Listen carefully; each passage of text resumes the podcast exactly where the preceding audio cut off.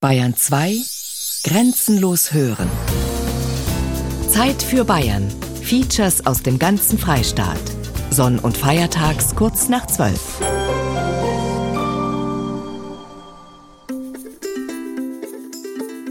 Was ist Heimat? Das, wo man als Kind aufgewachsen ist und wo man das Gefühl hat, da man so da kennt man sich aus, da kennt man die Leute. Wenn man so Heimat spricht, dann sieht man schon einen Königssee und Chiemsee und sonst irgendwas, einen Windelstall dazu. Ich weiß es nicht, ob es eine Sehnsucht an Orte ist. Ich glaube, das ist eher eine Sehnsucht nach einem Gefühl, was man haben möchte. Das ist mir am nächsten, wo ich tatsächlich mit, mit dem Dialekt, den ich auch sprechen kann, direkt auf Leute zugehen kann und, und die mir in der Sprache auch antworten. Ich darf jetzt nicht sagen, das ist meine Heimat, sondern ich darf sagen, da bin ich daheim. Heimat, das ist mir zu abstrakt irgendwie. Heimat 2.0. Die neue Sehnsucht nach Herkunft. Eine Spurensuche von Thomas Kempe.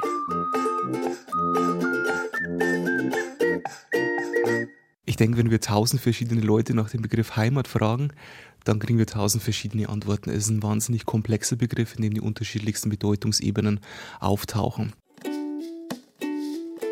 Manuel Trummer ist Dozent für vergleichende Kulturwissenschaft an der Universität Regensburg. Er ist unter anderem Experte für Oberpfälzer Kirchweihfeste. Und beschäftigt mich in dem Zusammenhang eben auch mit Phänomenen wie Bräuchen, Ritualen und traditionellen Lebensstilen. Und in dem Komplex taucht natürlich auch der Begriff Heimat immer wieder auf. Heimat. Tausend Menschen und tausend Vorstellungen. Obwohl keiner so richtig weiß, über was man da ganz genau spricht, die Heimat, das Heimatgefühl oder das Dahorm sind in aller Munde. Gerade junge Leute entdecken die heimische Kultur für sich. Volksmusik, Tracht und Dialekt, noch vor ein paar Generationen völlig uncool. Und jetzt können wir seit circa 20 Jahren wieder so eine Art Gegenbewegung feststellen.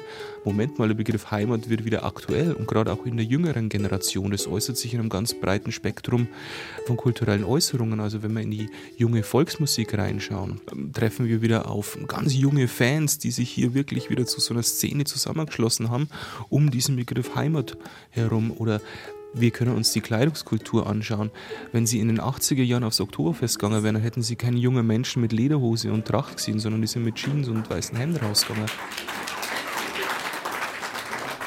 Willkommen beim Heimatblock. Ohne Heimat geht heutzutage nichts mehr. Kannst nicht aus dem Haus gehen. Da brauchst dich nicht dafür schämen. Und auf einmal ist die Heimat in. Das Heimatlied eines bayerischen Preußen von Franz Ringseis. Wo es keine Jais gibt, sondern nur noch Goas. Wo auf Felsenjipfeln blöd das Oadel Woas. Wo Sepp mit Lesen Schuhplackelt so froh. Dort ist meine Heimat. Holter Radio. Straubing in Niederbayern. Ein Heimspiel für Hasemanns Töchter. Die Volkssängerinnen, wie sie sich selbst bezeichnen, sind hier aufgewachsen. Beide wohnen aber mittlerweile in München. Der Auftritt heute ist bis auf den letzten Platz ausverkauft. Hase 1 und Hase 2, wie sich Julia Leubel und Maria Hafner auf der Bühne nennen, singen und spielen kleine Szenen und begleiten sich dabei auf dem Akkordeon. Ein bayerischer, ein Heimatbezug ist dabei allgegenwärtig. Beide haben außerhalb Bayerns studiert. Julia Leubel Schauspiel in Berlin, Maria Hafner Sprecherziehung und Sprechen in Stuttgart. Der momentane Hunger nach Heimat, Dialekt und Volksmusik im weiteren Sinne ist schon auffällig, finden die beiden. Ich weiß nur, ich bin von Stuttgart zurückgekommen und bin wieder in München eingetaucht. Auf einmal hat es da diesen niederbayerischen Musikantenstammtisch gegeben. Am Volkstheater äh, war der volle Run auf Brandner Kaspar, auf diese Stücke. Dann auf einmal war da so ein von verschiedenen Seiten so ein Interesse wieder an, an der Sprache und auf einmal ist auch diese Musik, diese handgemachte Musik, sage ich jetzt mal, dass man ohne Verstärker, ohne irgendwas Leute unterhalten kann. Auf einmal wurde das gehört wieder.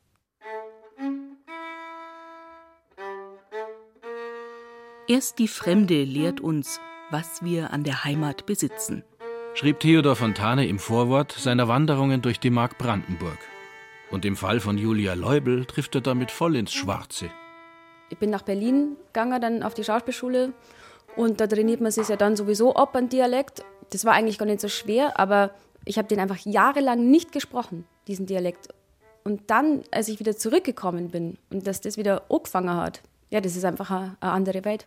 Dort, daheim, ist es mittlerweile völlig unproblematisch, bayerisch zu reden, bayerische Musik zu machen und Heimat mitsamt den vielen, vielen Klischees augenzwinkernd auf die Bühne zu bringen. Also das ist für mich selber auch das Spannende, dass ich das, wo ich mich als Jugendlicher auch gewehrt habe und später auch noch sehr lang mir unangenehm war, dass das auf einmal sogar eine gewisse Lässigkeit versprüht, also dass das jetzt cool ist. Ja, gut, dann hol dein Leberkas, da stirbe ja nicht froh. Na easy, hol dein Leberkas, nimmer, nimmer davon. Gut, dann hol dein Leberkas, da weiß ich, wie er schmeckt. Schade, Mist. Leider hab ich heil auf Nacht Korb Sonderheil entdeckt. Es ist ganz offensichtlich eine neue Lockerheit da eingetreten im Umgang mit diesem Begriff, das sich zusammenhängt eben mit der Globalisierung, wo dann diese Rückbesinnung auf Heimat eine, kann man sagen, konservative Gegenbewegung eigentlich ist. Und auf einmal hast du Leute, die ein ganz offenes, weltoffenes Lebensgefühl haben, die aber dann gleichzeitig davor reden, dass die Heimat für sie wichtig ist und dass sie da verwurzelt sind und die das bekennen. Josef Winkler ist der Chefredakteur der Zeitschrift Mu, ein vierteljährlich erscheinendes Magazin, das es seit 2011 gibt. Vereinfacht gesagt beschäftigt sich die Mu mit allem, was an Bayern interessant ist oder was die Macher für interessant an Bayern halten. Das Geschäft mit der Lust am Bodenständigen, Traditionellen, dem Leben auf dem Land und alten Werten boomt. Die Zeitschriftenbranche reagiert mit Titeln wie Landlust, Liebesland, mein schönes Land. Manche holen sich damit ein Stück Heimat und Natur nach Hause, atmen die Landluft ein, wenn sie in eine Wolldecke gekuschelt auf dem Sofa ihrer Zwei-Zimmer-Wohnung in der Großstadt sitzen und lesen. Heißt es in einem Zeitungsartikel über den florierenden Heimatmagazinmarkt. Und genau von der dort beschriebenen Art, der verkitschten Beschäftigung mit Heimat, wollen sich die Muhmacher absetzen. Weg vom Postkartenklischee mit tiefen blauen Alpenseen und uriger Hüttengaudi in Dirndl und Lederhose hin zu thematischer Vielfalt ohne Scheuklappen. Nein, du hast eine große, tolle, auch völlig lustvolle Geschichte über irgendwie und sowieso. Weißt du, wo man nicht auf ein feuilletonistisches Plateau sich heben muss und jetzt mal irgendwie und sowieso mal richtig auseinander nimmt, was das eigentlich ist, sondern einfach so, hey, populäre Geschichte. Und du hast ein politisches Interview über Polizeigewalt und irgendwas Historisches, Kurioses und irgendwas Historisches, Bestürzendes. Keine Ahnung, wie irgendwie Gestapo-Beamte nach dem Krieg weiter beschäftigt worden sind. Die alte Heimat vom richtigen Umgang mit einem schwierigen Begriff. Die Mu beschäftigt sich bewusst auch mit den dunklen Seiten der bayerischen Heimat, wirft sozusagen mal einen Blick hinter die Alpenkulisse und schaut, ob da nicht doch eine Leiche über dem Jägerzaun hängt. Naiv und ganz unverkrampft will man sich dem Thema bewusst nicht widmen. Schließlich schwingt beim Begriff Heimat immer auch die Geschichte mit wenn man in Deutschland ist und rückwärts gerichtet, dann stößt man spätestens 1945 an eine Grenze, wo es halt dann, wenn es das dann noch weiter rückwärts richtest, dann bist du halt in deep shit einfach. Da braucht man nicht reden, das ist einfach immer schwierig. Es gibt einfach diesen Grund, warum das bei uns immer schwierig ist und bleiben muss und bleiben wird. Und äh, da braucht man jetzt nicht da so ah, endlich ist der Heimatbegriff wieder unbelastet, jetzt können wir wieder, also der darf schon ruhig belastet bleiben und der ist belastet. Es ist schön, wenn man damit offener kann wieder und wenn, wenn man auch einfach mal wieder sagen kann, hey, der Chiemgau ist meine Heimat und ich bin so froh darüber. Passt voll, wie man das sagt. Aber man braucht jetzt nicht den Heimatbegriff komplett gewaschen haben. Gerade in der historisch reflektierten Auseinandersetzung mit der Heimat liegt ohne Zweifel eine neue Qualität und die ist heute auf viel breiterer Ebene anzutreffen als noch vor rund zehn Jahren. Mit der Folge, dass auch die, die der Heimat oder dem, was im Begriff an historischer Schwere mitschwingt, skeptisch gegenüberstehen, heute die Chance haben, sich daheim einzurichten. Warum geht es jetzt wieder? Ich glaube, der wichtigste Grund ist, weil die zeitliche Distanz zu dem NS-Regime da ist. Also bei den 68ern, das darf man ja nicht vergessen, die haben ja stark reagiert natürlich auf diese unterdrückte Vergangenheitsbewältigung ihrer Elterngeneration, äh, wo es einfach nach dem Zweiten Weltkrieg äh, vielfach so weitergegangen ist wie vorher, wo die Gesinnung nicht von einem Tag auf den anderen äh, geändert hat. Also da ist jetzt die, die Distanz da. Erklärt Richard Leubel. Er ist der Chef vom Haus der bayerischen Geschichte. Die zeitliche Distanz zum Naziregime und der damaligen Vereinnahmung des Heimatbegriffs ist das eine. Jetzt ist, glaube ich, auch ein bisschen die Distanz zur 68er Generation da, die auf der einen Seite natürlich ganz wichtig war, weil es diese Demokratisierung angestoßen hat, auf der anderen Seite aber auch die Neigung gehabt hat, so ein bisschen, wie soll man sagen, auf Ideologien zu verfallen. Man kann mit der Generation kritisch umgehen und viele, glaube ich, stellen fest, dass die Wahrheit wie so oft in der Mitte liegt, dass man Heimat braucht, dass man aber auch nicht Heimat tümmeln muss.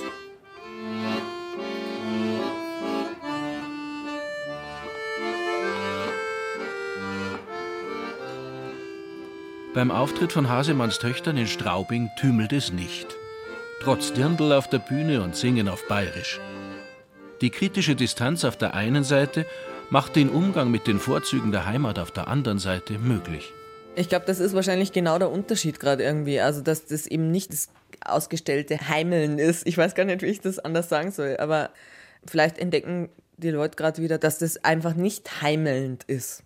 Und dass das so dann auch auf einmal annehmbar ist es zieht sich ja in alle Bereiche, so Musik, Mode, alles, was dazugehört. Die ganzen Marken, die jetzt so aus dem, aus dem Boden sprießen. Almenrausch, äh, Almliebe, Almstöffchen, äh, keine Ahnung.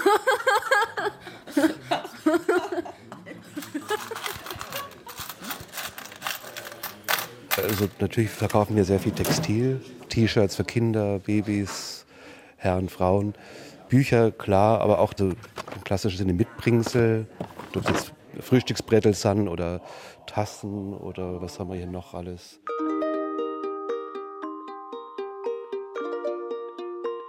Heimat to go zwischen Tradition und Wohlfühlaccessoire. Gemeinsam mit zwei Geschäftspartnern betreibt Florian Neubauer seit rund zehn Jahren die Servus Heimatläden in München. Der Ladenname prangt in großen Lettern über dem geschwungenen hölzernen Ladentisch. Hier kann man sich angeblich Heimat kaufen und sie dann mitnehmen. Kuckucksuhren hängen an der Wand. In den Regalen stapelt sich Geschirr mit einer aufgedruckten Gams, dem Geschäftslogo des Ladens. Es gibt echte Filz, Bierwurzeln, Ansichtskarten und natürlich jede Menge Literatur über Bayern im Allgemeinen und München im Speziellen. An großen Kleiderständern hängt die Heimat im wahrsten Sinne des Wortes to go. Jetzt sind wir hier bei den T-Shirts und hier haben wir zum Beispiel jetzt ein T-Shirt mit der berühmten Münchner Drama Nummer 19. Die werden quasi in Heidhausen bedruckt auch. Dann haben wir hier auch einen König Ludwig in jungen Jahren, der jetzt durch die Siebdrucktechnik und durch die Verpixelung jetzt nicht so krachert daherkommt wie bei anderen zum Beispiel. Dann haben wir das Olympiastadion, auch eine Skyline, eine Brezen. Heimat auf einem T-Shirt? Heute geht das. Als Ausdruck von Heimatverbundenheit ist der Kinikopf auf der stolz geschwellten Brust mindestens genauso ernst zu nehmen wie Lederhosen und Dirndl, die fürs Volksfest oder den Biergartenbesuch angeschafft werden, meint Kulturwissenschaftler Manuel Trummer. Das ist eigentlich ein wunderbares Beispiel, um diesen neuen offenen Heimatbegriff zu illustrieren. Es wäre ja vor 60 Jahren, also als vor allem diese politische Heimatpflege den Heimatbegriff äh, sich zu eigen gemacht hat, wäre es ja undenkbar gewesen, dass man ein T-Shirt mit Bayern assoziiert. Das wäre falsche Heimat. Ihr gehört nicht dazu, wenn ihr euch das T-Shirt anzieht. Heute haben wir eben eine breite Medienkultur, die sich diesen Begriff zu eigen gemacht hat. Und ich sehe das nicht als was Schlechtes, sondern es ist eine ganz natürliche Entwicklung, die dazu beiträgt, den Heimatbegriff aktuell zu halten und eben anschlussfähig zu machen für eine jüngere Generation, die sich in diesen Medien bewegt. Heimat wird heute so vielschichtig verstanden und interpretiert wie vielleicht niemals zuvor. Aber x-beliebig wird sie dabei nicht.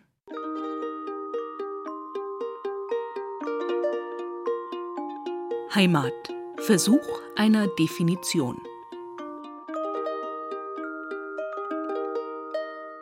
Bis in die Mitte des 19. Jahrhunderts sprach man ziemlich nüchtern, um nicht zu sagen emotionslos von Heimat. Es war ein juristischer Begriff, der verwendet wurde, wenn es, zum Beispiel in Erbrechtsfragen, um das Herkunftsland, den Geburts- oder den Wohnort ging.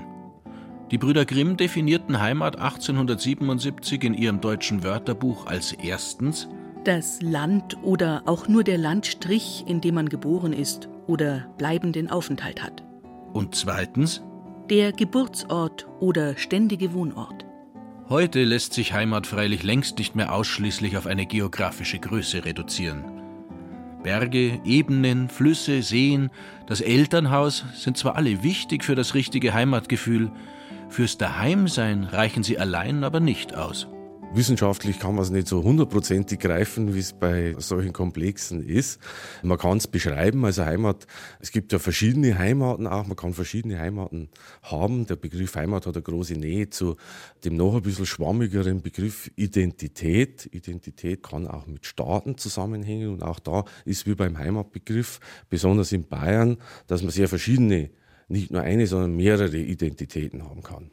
Und das ist ein Ergebnis der politischen Ereignisse zur Zeit Napoleons, erklärt Richard Leubel. Damals war Bayern flächenmäßig um rund 100 Prozent gewachsen und die Identität der Einwohner musste sozusagen neu erfunden werden. Franken, Schwaben, Altbayern, alle sollten ihre regionale Identität behalten dürfen und sich trotzdem als Staatsbayern fühlen. In Bayern daheim sein – und das funktionierte damals genauso wie heute auf mehreren Ebenen, meint Kulturwissenschaftler Manuel Trummer. Was ganz zentral ist, sind, denke ich, drei Dimensionen, nämlich die örtliche, die räumliche Dimension, die zeitliche Dimension und die soziale Dimension. Wenn man sich das mal genauer anschaut, ist Heimat doch immer ein Begriff, der auf einen bestimmten Ort, auf eine bestimmte Gegend, auf eine bestimmte Region Bezug nimmt. Das ist das eine. Was die zeitliche Ebene betrifft, hat Heimat immer was mit Erinnerung zu tun, hat Heimat was mit Tradition zu tun, mit dem Gewohnten, mit dem Üblichen. Das ist die zeitliche Ebene. Und was die soziale Komponente betrifft, gibt Heimat Definitionen, die immer sehr stark vom persönlichen Umfeld ausgehen, die Leute, die man kennt, mit denen man die Kindheit verbracht hat. Mit Emotionen, mit Leben gefüllt wird die Heimat dann individuell durch die Menschen, und nur so bleibt auch die Kultur der Heimat lebendig. Das, was man heute gemeinhin als bayerische Kultur versteht, das, was den Mythos Bayern ausmacht, ist dabei, wenn man es nüchtern analysiert, eigentlich genauso eine Erfindung wie die Idee einer gesamtbayerischen Identität. Das, glaube ich, ist ein ganz wichtiger Punkt für diesen Mythos Bayern dass man für die bayerische Identität so kulturelle Dinge geholt hat. Das ist zum Beispiel, also die Tracht, das war ja schon verschwunden, weil im 19. Jahrhundert läuft ja auch schon die Industrialisierung. Da hat man die gleichen Hosen und in der Fabrik hergestellte Kleidungsstücke. Und im 19. Jahrhundert sagt man aber, das ist wichtig, da müssen wir was tun, da setzt die Trachtenförderung ein. Die Idee, Übers gemeinsame Quant sollten die alten und neuen Bürger die bayerische Identität quasi überstülpen können. Bis heute funktioniert das eigentlich ganz gut. Tracht gilt als eines der Sinnbilder für den Freistaat schlechthin. Ingrid, ja? ich dir vielleicht einmal ausnahmsweise stehen? Dich. Du schon mehr, Ingrid, jetzt passen wir auf. Tracht und Artverwandtes. Heimat auf der Haut. Das ist da, da halt. Da drüben ging es aber komischerweise da drüben ist. Schwimmer ist ja da. Das ist noch nicht einseitig. Anprobe beim Trachtenmarkt vom Trachtenverein Leusachtaler Stamm, München, im Stadtteil Mosach. Auch wenn das Leiberl, das da gerade anprobiert wird, nicht 100% sitzt, eigentlich gibt es hier so ziemlich alles, was das Herz eines traditionellen Trachtlers höher schlagen lässt. Hier haben wir einen vereinseigenen Aussteller, mit allem, ja, da muss sagen, was der Muso braucht zur Tracht. Von der Uhrketten übers Messer und fürs Charivari ein Bergkristall. Nebendran ist dann der Hirschhornschnitzerstand. Ist auch von Anfang an bei uns dabei. Hildegard Hoffmann hat den Trachtenmarkt mitorganisiert. Sie ist Schriftführerin bei den Leusachtalern und beim Bayerischen Trachtenverband. Im Gesamtverband sind derzeit rund 165.000 erwachsene Mitglieder und um die 100.000 Jugendliche organisiert. Zum Wertekanon der Trachtler gehören, einem Informationsblatt nach, unter anderem Heimatverbundenheit als das Bewusstsein für Landesgeschichte und den Lebensraum. Stolz auf die Heimat und unsere bayerische Lebensart. Treue zur Tracht, zur Sprache und zur Tradition. Und für die Trachtler ist völlig klar, über die Tracht kann man seine Heimatverbundenheit ideal für alle sichtbar zum Ausdruck bringen. Weil man auch sagen kann, es ist unser Gewand, da bin ich daheim, aber wenn ich in der Jeans und einem Blusen oder Hemd oder sonst was, ja, da weiß ja kein Mensch, wo ich her bin. Und so sieht man es auf den ersten Blick. Und das ist ja das Besondere, was wir Bayern haben. Dass man kennt, am Gewand, Mensch, der kommt daher. Kann ich doch sagen, Bayern ist weltbekannt, in aller Munde, unter anderem auch durch die Trachten. Wobei man sagen kann, dass wenn von der bayerischen Tracht die Rede ist, eigentlich immer oberbayerische Gebirgstrachten gemeint sind. Kurze Lederhosen, Wadelstrümpf, Haferlschuhe und so weiter. Längst tragen auch Niederbayern und sogar Franken kurze Lederhosen zum Volksfest oder zur Kerwa, obwohl die mit regionalem Brauchtum gar nichts zu tun hat. Dass die oberbayerische Tracht die Wahrnehmung Bayerns dominiert, die kurze Lederhosen quasi als Sinnbild für die bayerische Heimat steht, ist für Evelyn Gillmeister Geisenhof kein Zufall. Sie leitet die Trachtenforschungs- und Beratungsstelle beim Bezirk Mittelfranken.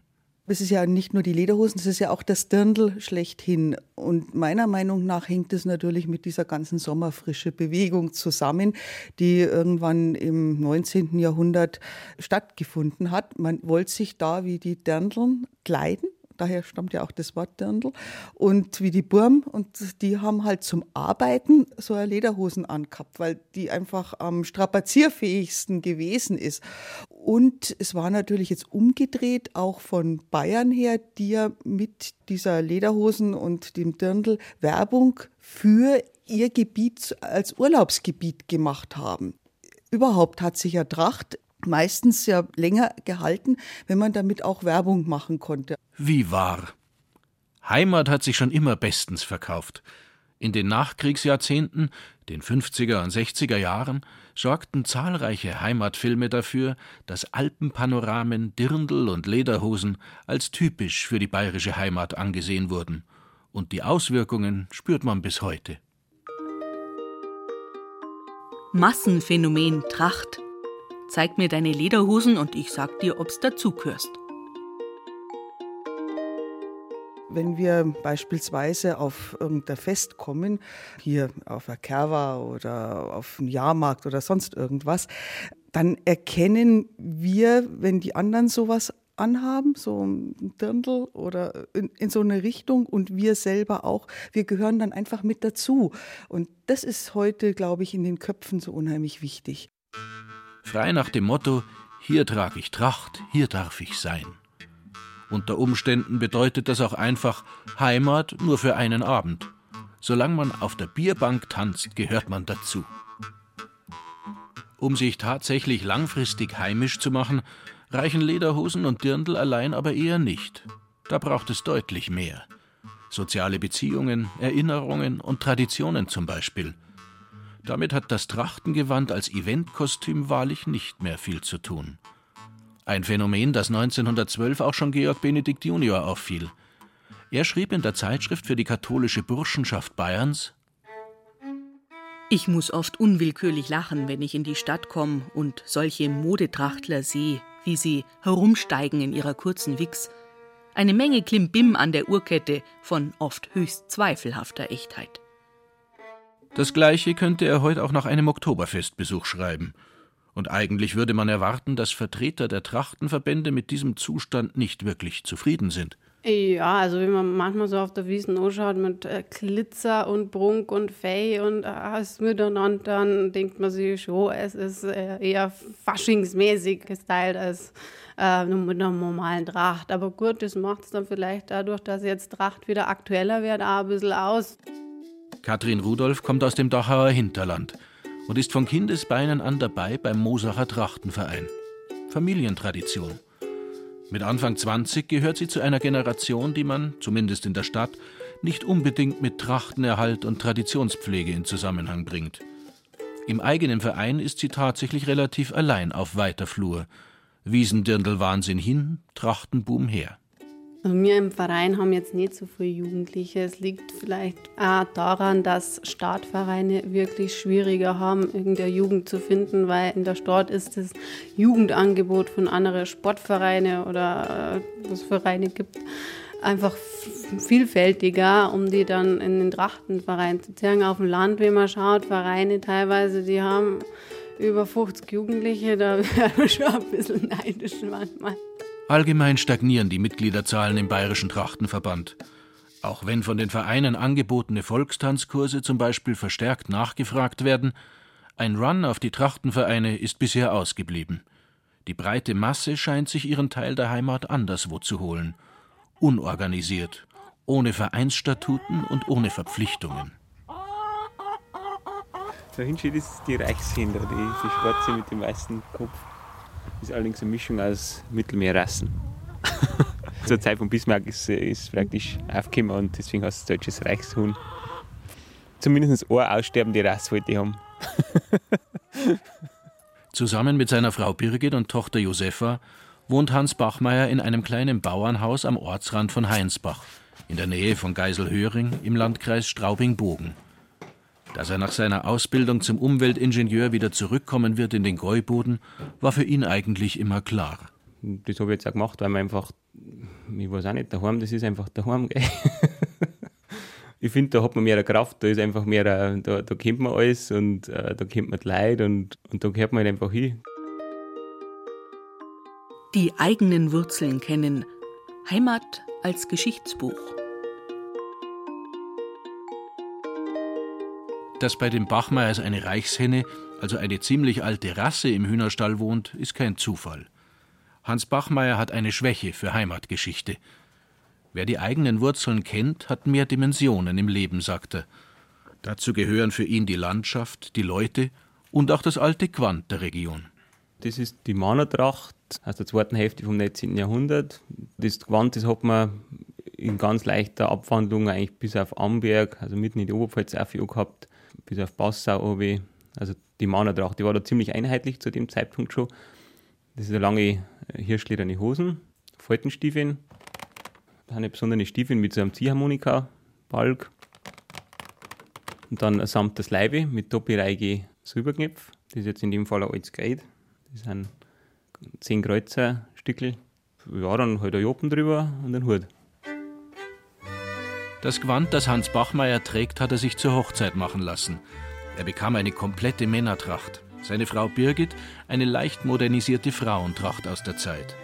Rund eineinhalb Jahre hat es gedauert, bis die Kleidungsstücke, nach Vorbildern, die sie auf dem Dachboden von der Oma gefunden haben, fertig waren. In einem Trachtenverein sind die beiden übrigens nicht und Tracht nur um der Tracht willen würde Hans Bachmeier auch nicht tragen wollen. Wenn ich mir jetzt ein Gewand mache zum Beispiel, das war jetzt so ist, wie es vor 100 Jahren ausgeschaut hat, dann, dann muss ich für das Gewand einen Einsatzzweck haben. Ich mache mir das nicht, damit ich dann in Straubing im Volksfestauszug mitgehen kann. Bei uns war halt das dann, dass wir geheiratet haben, dann war halt das angeboten, dass wir uns da so ein Gewand machen. Das muss auf jeden Fall in der heutigen Zeit eine Funktion haben, irgendwie, weil sonst ist es bloß ein Staffage im Endeffekt. Es geht eher darum, die Heimat noch besser zu verstehen. Ein experimentalarchäologischer Ansatz, könnte man sagen. Lange Zeit waren Trachtenvereine, Heimatpfleger und vielleicht noch Volksmusikanten so ziemlich die einzigen, die sich für die bayerische Heimat, die Sprache, Bräuche und Traditionen interessiert haben. Der Bayerische Landesverein für Heimatpflege will den Wert und die Bedeutung von Bräuchen, Trachten und Dialekten als kulturelle und soziale Phänomene der Vergangenheit und Gegenwart vermitteln. Ihre Bewahrung und Weiterentwicklung als identitätsstiftende Zeugnisse regionaler und gesellschaftlicher Vielfalt in Bayern ist grundlegende Aufgabe der Heimatpflege. In dieser Aufgabenbeschreibung des Landesvereins für Heimatpflege steckt neben dem Bewahren der Heimat auch das Ziel, sie weiterzuentwickeln. Dem Heimatgefühl auf moderne Art nachzukommen, ist dabei eine echte Herausforderung oft ein Drahtseilakt. Schnell landet man im Klischee-Fettnapf. Es ist ein schmaler Grat zwischen echter Modernisierung althergebrachter Traditionen und Verkitschung. Hier, das ist eine tätowierte Kuh. ja, das war bei einem Kunden, der den ganzen Arm mit bayerischen Sachen voll haben will, weil er es einfach auch cool und lustig findet und, und hier geboren wurde. Und genau, auf dem Oberarm haben wir jetzt mal mit einer Kuh angefangen. Und dann folgen noch Berge und Wiese und weitere bayerische Motive. Wolpertinger Kuh- und Maibaum-Tattoos, wenn die Heimat sogar unter die Haut geht.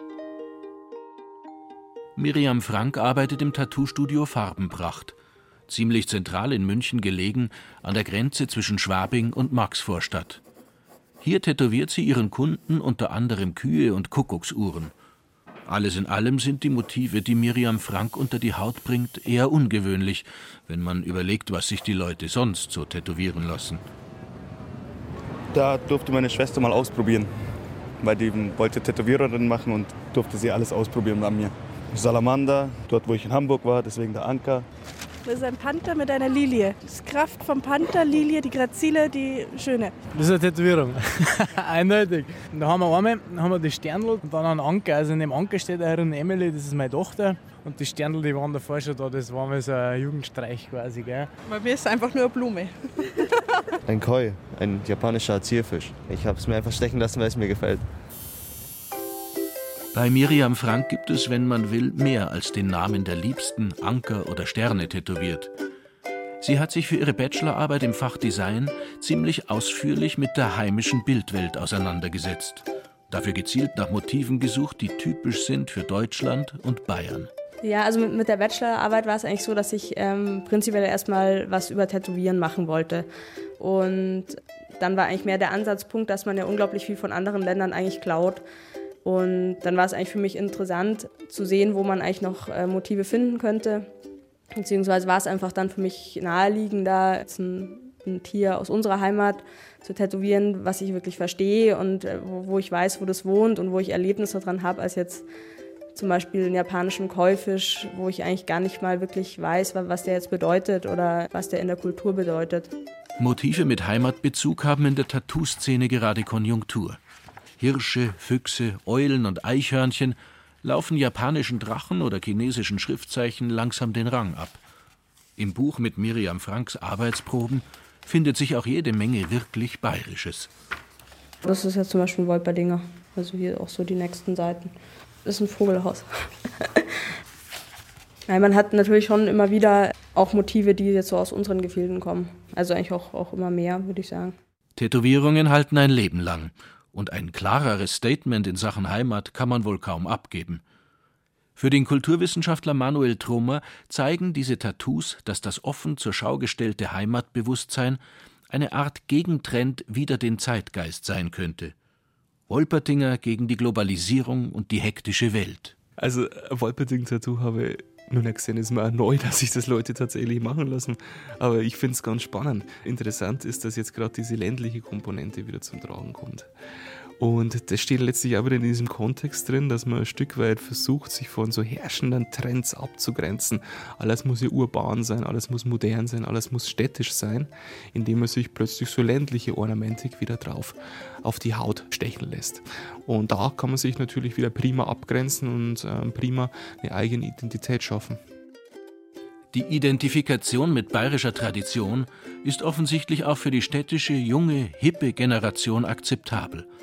Und in Bayern war man schon immer gut darin, aus dem bereits bestehenden Kulturschatz etwas Neues zu machen, indem man Einflüsse von außen zulässt, meint Richard Leubel vom Haus der bayerischen Geschichte. Und in der Mitte drin steht was, was ja in der Musik ganz deutlich wird und was im Grunde eine alte bayerische Tradition ist, besonders bayerische Tradition, dieses Verweben der Welten. Das hat es in der Barockzeit schon gegeben und das sieht man heute ein bisschen mit der Musik. Das ist so losgegangen mit Heindling, mit diesen verschiedenen Instrumenten, die da eingesetzt worden sind, über die Biermöselblasen, mit dem Platteln in Umtata, mit dem äh, berühmten und geht in die ganz moderne Szene ja rein mit, mit Labras Banda und was da alles gibt. Es gibt da eine Vielzahl jetzt von neuer Gruppen, wo man dieses Verweben auch sieht und das ist eigentlich was ganz was Tolles. Ich war einmal auf dem Weltmusikfestival in Rudolstadt, wo überwiegend Leute waren, die mit bayerischer Volksmusik überhaupt nichts anfangen können. Weil sie ihr Leben lang halt den Trachtler in ihrer Kleinstadt gesehen haben und mit dem Bild des Trachtlers eigentlich nichts anfangen können und dadurch automatisch die Volksmusik blöd finden. Also da war ich mit dem Niederbayerischen Musikantenstammtisch und da sind dann Leute hergekommen, die gesagt haben, hey, ihr habt jetzt mein Bild von der bayerischen Volksmusik innerhalb von fünf Minuten auf den Kopf gestellt. Das, das war das, wo, wogegen ich immer gekämpft habe und jetzt äh, spielt sie das und jetzt ist das irgendwie so normal und irgendwie gut und nichts, wo man sich dafür schämen müsste. Unverkrampft aufspulen. Klang der Heimat wiederentdeckt. Für die vier Musiker von Zwirbeldirn läuft es momentan ganz gut. Gruppen, die alpenländische Attitüde, Dialekt und Volksmusik mit modernen Einflüssen verbinden, sind teilweise erstaunlich erfolgreich. Das beobachten auch Evi Kegelmeier und Simon Ackermann. Ähnlich wie bei der Tracht gilt für die Volksmusik, was gestern noch als angestaubt und tümelnd verpönt war, ist heute für eine breitere Masse hör- und genießbar, als Soundtrack zum neuen Heimatgefühl.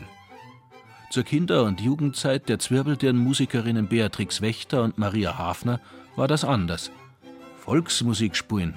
Mit 14, 15 Jahren galt das in bayerischen Städten nicht als besonders hip.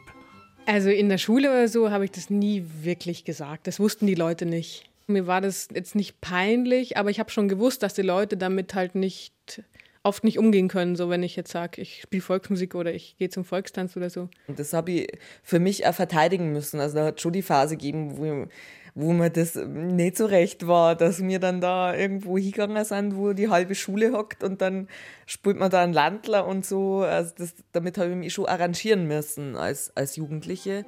Die bayerische Volksmusik kam zu mir erst vor ein paar Jahren. Und davor habe ich es eigentlich nie gehört und lustigerweise war sie aber ab dem Moment, wo ich es dann gespielt habe, sehr klar, was zu tun ist. Also man hat es anscheinend verinnerlicht. Also ich bin hier in Bayern aufgewachsen, auf dem Land. Ich war nie im Trachtenverein, wurde ich zum Glück weit ferngehalten davon. Und trotzdem kenne ich diese ganzen Sachen oder sie sind mir sehr vertraut und ich spiele sie gern. Man kann sich die Heimat nicht aussuchen, auch nicht die musikalische. Das ist ja ich kann noch so viel Rolling Stones hören und bin trotzdem, jeder ist da, wo er aufwächst, irgendwie sozialisiert, war am Volksfest, weiß, was Blasmusik ist und weiß, wie er sich dazu verhält und hat das im Ohr und, und kann damit umgehen, weil es seine Kultur ist. Also das kann man sich nicht, nicht aussuchen, die musikalische Heimat. Auf den eigenen Wurzeln aufbauend entsteht, um neue Facetten und Einflüsse erweitert, eine neue Heimatkultur. Und da gehören Pop- und Rockmusik genauso selbstverständlich dazu wie Volksmusik. Der Landler wird einfach den eigenen Vorstellungen angepasst, ein bisschen anders gespielt. Und wahrscheinlich klingt die Musik von Zwirbeldirn gerade darum für viele nach neuer Heimat. Irgendwie vertraut, aber nicht alt. Eleonor, Eleonor.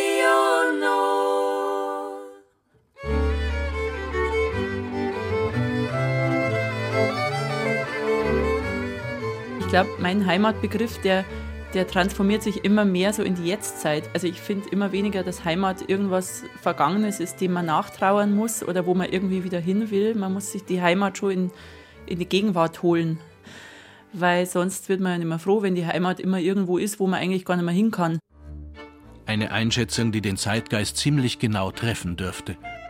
Beim neuen Heimatverständnis geht es darum, die Heimat aktiv mitzugestalten – mit der modernisierten alten Musik, mit Tätowierungen und so weiter.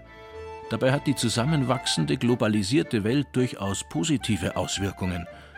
Zwischen all den möglichen kulturellen Einflüssen findet auch die Heimat ihren Platz, zum Beispiel auf den MP3-Playern zwischen Gangsterrap und Black Metal. In der musikalischen Richtung öffnet sich gerade schon was. Und zwar allein die Tatsache, dass die ganzen jungen Leute einfach alles hören dass sie nicht mehr in eine Richtung gehen, eben ich bin der Popper und ich bin der Punk und der nächste war der Metaler. Mit Schwarz-Weiß-Denken kommt man beim Heimatbegriff heutzutage nicht mehr besonders weit. Heimat ist derzeit ein großzügiges, vielschichtiges Angebot, aus dem sich jeder das für ihn passende aussuchen kann. Einer wählt die Tracht, der nächste die Musik oder den Dialekt und der dritte verbindet vielleicht alles gemeinsam zu seinem ganz eigenen Heimatverständnis – dass das alles mehr ist als ein kurzer Trend, das hofft man beim Bayerischen Trachtenverband. Es war zu wünschen, dass es nachhaltig ist und bleibt. Wie es dann tatsächlich ist, kann man nicht sagen, wissen wir nicht. Schön war es schon, wenn ein bisschen was hängen bleibt, dann vor allen Dingen auch an unserer Sprache, dass die Leute sich wieder mehr ihrer Sprache bewusst sind und das Bayerisch einfach nicht ausstirbt. Verstehen mit Verstand. Muttersprache und Heimat. Das alte Haus, also der erste Stock, das ist über 200 Jahre alt. In Weitler Blockbauweise gewesen, Holzblockbauweise. Auch die Zwischenzimmer, alles zimmert, alles aus dem rechten Winkel. Das ist auch alter Brauch gewesen. Gegen eine Truden, aber glaube ich, das ist praktisch auch ein Stück Heimat, Qualitätsheimat. In Gossersdorf bei Konzell im Bayerischen Wald sitzt Sepp Obermeier auf der heimischen Eckbank. Es gibt Kaffee und selbstgebackene Vögel, ein traditionelles Schmalzgebäck. Das Haus haben seine Eltern vor Jahren einem alten Nachbarn abgekauft. Wurzeln, wissen, wo man herkommt, das ist wichtig, sagt Sepp Obermeier. Und zur Geschichte und Kultur einer Region gehört vor allem auch die Sprache, die die Heimat ausmacht. Als Vorsitzender vom Bund Bayerische Sprache hat er eine klare Vorstellung davon, wie man das Bayerische erhalten kann. Aufgrund von den neuesten Erkenntnissen von der Sprachwissenschaft ist unser Credo, dass man Muttersprache von der Mutter weitergeben kriegt, im Kindergarten nicht austrieben wird, sondern gefestigt wird. In der Schule, da mag überhaupt nichts passieren, dass da Lehrer Dialekt weitergeben müssen oder als Dialektlehrer auftreten. Da soll es bloß toleriert werden, auf gleicher Augenhöhe stehen. Und im öffentlichen Bereich soll es so sein, dass Bayerisch auf gleiche Augenhöhe gestellt wird mit der, mit der Standardsprache, dass es soziales Ansehen hat. Und wie gesagt, die Sprachwissenschaft spricht dafür und für das setzen wir uns mehr ein. Die Gleichberechtigung von Dialekt und der sogenannten Hochsprache, dem Standarddeutschen, die Sepp Obermeier anspricht, in Ballungsräumen wie München oder Nürnberg ist der Zug dafür praktisch schon abgefahren. Man muss sich das mal vorstellen. Für die UNESCO ist das Kriterium für die bedrohte Sprache, wenn weniger als 30 Prozent der Kinder noch bayerisch reden. Und Sminger ist vor 15 Jahren haben bloß noch 1 Prozent gewesen. Das ist ein Fiasko. Ich bin eigentlich die Einzige in meiner Klasse, die so richtig bayerisch kann. Und bei mir in der alten Klasse war noch einer, der ein bisschen bayerisch konnte, mit dem ich mich dann manchmal bayerisch unterhalten habe, aber sonst eigentlich keiner. Eigentlich würden bei Sophia Unruh alle Voraussetzungen passen, um problemlos bayerisch zu sprechen. Sie ist wie ihre Eltern im Trachtenverein und die beiden beherrschen selbstverständlich den Dialekt. Am Elternhaus liegt es also definitiv nicht, dass Sophia nicht völlig automatisch bayerisch spricht, versichert ihre Mama Gabi Unruh. Wir daheim reden eigentlich mit ihr schon bayerisch, aber durch die Schule, durch den Kindergarten ist es eigentlich so, dass die Kinder schon langsam das Bayerische verlernen. Also wenn es mag, kann es, aber die meiste Zeit verfällt es dann doch ins Hochdeutsche. Weil das auch von den Lehrern mehr erwünscht wird. Es gibt zwar Wahlfächer mit Bayerisch oder so, aber das ist die Minderheit. Dialektunterricht an Schulen. Ein gut gemeinter, aber leider oft schlecht gemachter Ansatz zur Dialektförderung, meint Sepp Obermeier. Es ist gut gemalt, es steht seit 1990 im bayerischen Lehrplan. In jedem Jahr müssen drei Liedl und drei Verse aufgesagt werden. Um Gottes Willen nicht, sondern eine Sprache kann bloß erhalten werden, wenn sie in der Öffentlichkeit alltäglich wahrgenommen wird und auch geredet wird. Um das zu erreichen, hat sich der Bund Bayerische Sprache einen Preis ausgedacht. Die bayerische Sprachwurzel wird an Menschen vergeben, die bei hochoffiziellen Anlässen in ihrem Dialekt sprechen. Zum Beispiel der bayerische Papst Benedikt XVI. hat die Sprachwurzel für seine Generalaudienzen in seinem typisch bayerischen Deutsch erhalten. Theatermann Christian Stückel für Fernsehinterviews, die er selbstverständlich im Dialekt absolvierte. Und genauso selbstverständlich sollte der Dialekt gefördert werden. Am besten ohne großes Brimborium im Kindergarten und in der Grundschule. Das geht aber nur, wenn der Dialekt grundsätzlich auch noch verstanden wird. Die Kinder lernen ja eigentlich alle Hochdeutsch, weil ihre Eltern eigentlich ja ganz wenige nur noch bayerisch können. Und mit meinen Freunden, mit denen rede ich manchmal bayerisch, aber dann verstehen sie kein Wort und fragen mich immer, was das heißt dann. Ich habe einmal Christi gesagt und dann haben sie gesagt, äh, was heißt es? Ich so, hallo. Und die so, ach so. Das gesamte soziale Umfeld bestimmt mit, ob sich eine Chance auf sprachliche Heimat im Dialekt auftut. Und es ist schade, wenn es nicht klappt. Denn ohne die eigene Sprache, an der ja irgendwie mehr hängt als die bloße Kommunikation, fehlt unter Umständen etwas. Der Sprachwissenschaftler Anthony Rowley drückt es in einem Zeitungsinterview so aus. Sprache ist eben Teil der Identität. Durch die Art des Redens bekenne ich mich zu meinem Geburtsort, zu meiner Familie. Die Standardsprache bringt die Emotion nicht rüber. Es gibt sprachwissenschaftliche Theorien, nach denen die Sprache eines Menschen sein Denken mitbestimmt. Dialekt formt demnach vielleicht sogar den Charakter. Und egal ob an diesen Theorien etwas dran ist oder nicht, eines ist sicher. Der Dialekt ist in jedem Fall ein ideales Gewand, um darin seine Gedanken zu kleiden. Sprache ist eigentlich Heimat. Das ist eigentlich das Primärmerkmal für den Bayern und da braucht man sich nicht schauen dafür. Als ich nach Minger gekommen bin, war es so, dass ich erst einmal das nicht verstanden habe, warum ich da nicht Dialekt drin darf in der Hauptstadt von Bayern. Und ich, ich sage bewusst darf, weil mich fast keiner verstanden hat. Also nicht einmal die Mingerer haben mich verstanden. Und dann war mir das irgendwann blöd, dass die immer, was hast du gesagt? Was hast du gesagt? Und dann habe ich nach drei Monaten angefangen, Hochdeutsch zum Reden und dann hat es auch wieder nicht passt. Und gesagt, nein, Franz, das bist du nicht, das bist du nicht, Franz. Dann haben wir gedacht, naja, gut, dann müsst ihr klarkommen damit. Stahorm. Gefühl und Inspiration. Selbstverwirklichung mit Heimatbezug. Franz Liebel, aufgewachsen in Regen im Bayerischen Wald. Unter seinem Künstlernamen Monaco Franzen macht er seit rund zehn Jahren Rapmusik mit bayerischen Texten. Im Zuge des Erfolgs, den Musik mit Texten im Dialekt in der letzten Zeit hat, klingt das vielleicht gar nicht mehr so ungewöhnlich. Weil es ja wieder so eine Art, weil es wieder cool ist, bayerisch zum sein, ähm, wo es auch immer das bedeutet, bayerisch zum sein. Aber die Jahre vorher hat man sich immer rechtfertigen müssen Natürlich stellt man sich als Rapper dann hier und sagt, hey, was wollt ihr mir verzeihen? Ich komme vom Land, ihr braucht mir gar nicht sagen, wie ich zum Leben habe und so weiter. Und klar geht es da um da, wo wir her sind, aber das sind jetzt nicht explizit Songs, wo wir mir gesagt haben, wow, wir müssen jetzt unbedingt was über Heimat schreiben. Das kommt eher aus dem Hip-Hop-Kontext. Im Hip-Hop ist es normal, die eigenen Lebensumstände und die Herkunft zu thematisieren. Berliner Rapper besingen ihre Jugend in der Hochhaussiedlung und Rapper aus Niederbayern beschreiben in ihren Texten folgerichtig, wie es ist, zwischen Inn und bayerischem Wald aufzuwachsen. Mit Heimatrap hat das nur indirekt zu tun. Aus musikalischer Sicht bewegt sich Monaco Franzen derzeit allerdings schon ziemlich bewusst in heimischen Gefilden. Ein Blick in sein kleines Heimstudio. Das Wichtigste ist natürlich meine Aufnahmekabine und da habe ich recht viel Zeit eingehängt, weil bei Rap ist das Wichtigste die Sprache und dass das angenehm klingt. Sonst hast du äh, klassisch den Plattenspieler mit Mixer und ein paar Synthesizer. Das war's. Mehr braucht man da nicht. Da kann man coole Sachen machen. Ich beschäftige mich ganz stark mit der Hip-Hop-Kultur seit über 20 Jahren, die ja aus einem DJ-Kontext heraus entstanden ist. Da hat einfach einer Songs aufgelegt. Und der hat alles Mögliche aufgelegt. Hauptsache, es war irgendwie cool grundsätzlich kann man sich aus allem bedienen, was diese Welt hergibt. Und das versuche ich halt irgendwie umzusetzen, jetzt auf da, wo ich herkomme.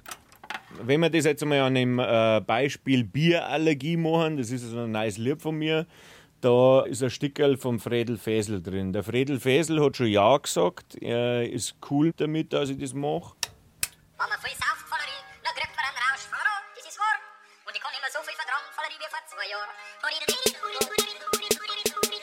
Aus alt mach neu.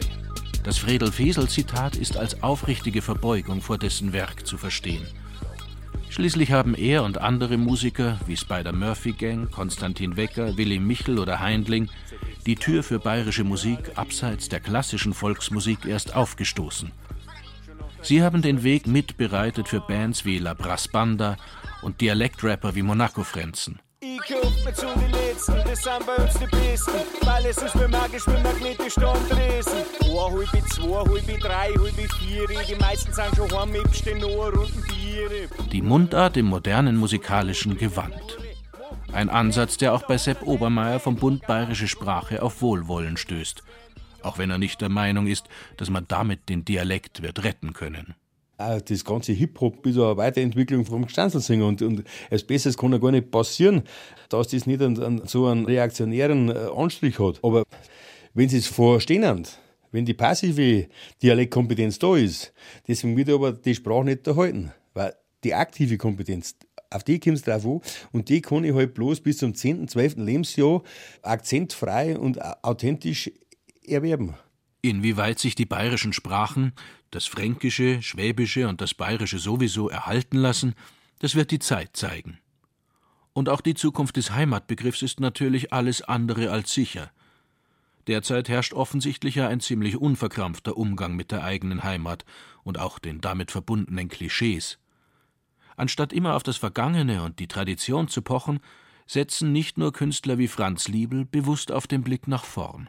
Also für mich macht das neue Heimatgefühl vor allem äh, offene Weltsicht aus, die nicht konservativ ist, die zwar die Elemente teilweise, die wir kulturell haben, akzeptieren und manchmal ja selber praktizieren, aber versuchen das aufzubrechen und nach vorn zum Drang.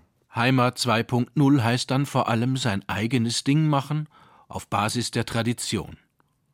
Und bei diesem relativ offenen Heimatverständnis darf man wohl zu Recht hoffen, dass ein bisschen was hängen bleibt, dass der Heimatboom beim einen oder anderen Landmagazinleser oder Modetrachtler nachhaltig wirkt. Für den einen ist es womöglich tatsächlich nur Karneval, wenn er sich einmal im Jahr in die Lederhosen schmeißen kann. Aber für andere kann es tatsächlich was bewirken. Da kann die eigene Sprache, die eigene Herkunft tatsächlich wieder interessant werden. Da ist es womöglich tatsächlich wieder eine realistische Orientierungsmöglichkeit in dieser globalen ja, Vereinheitlichung, mit der wir uns tagtäglich auseinanderzusetzen haben. Völlig losgelöst von nationalem Denken. Dann wird es gefährlich. Heimat 3.0 wie nachhaltig ist das neue Gefühl fürs Dahorm? Ich weiß nicht, ob das wirklich stimmt.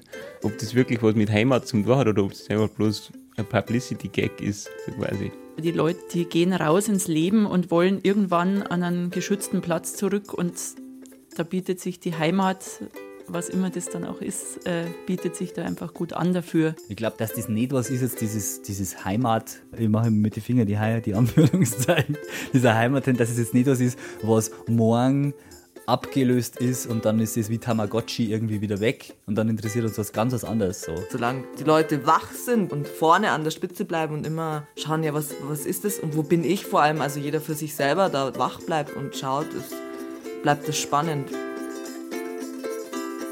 Und dabei ist es vielleicht sogar wichtig und richtig, wenn sich jeder wirklich nur seinen eigenen Teil der Heimat herauspickt. Zum Beispiel bewusst sein Bayerisch pflegt, sich eine schöne Tracht machen lässt und so weiter. Die schönen Orte der Heimat, die Natur, sie werden hoffentlich noch lange erhalten bleiben. Sie mit spannendem kulturellen Inhalt zu füllen, das Gefühl dazu zu leben, ist die Aufgabe jedes Einzelnen. Und es ist schön, dass das heute auch mit Kini-T-Shirts und Wolpertinger-Tattoos geht. Der Kreuzbiederin Heimattümelei lässt sich so nämlich ganz gut ein Riegel vorschieben. Heimat 2.0 Die neue Sehnsucht nach Herkunft. Ein Feature von Thomas Kempe.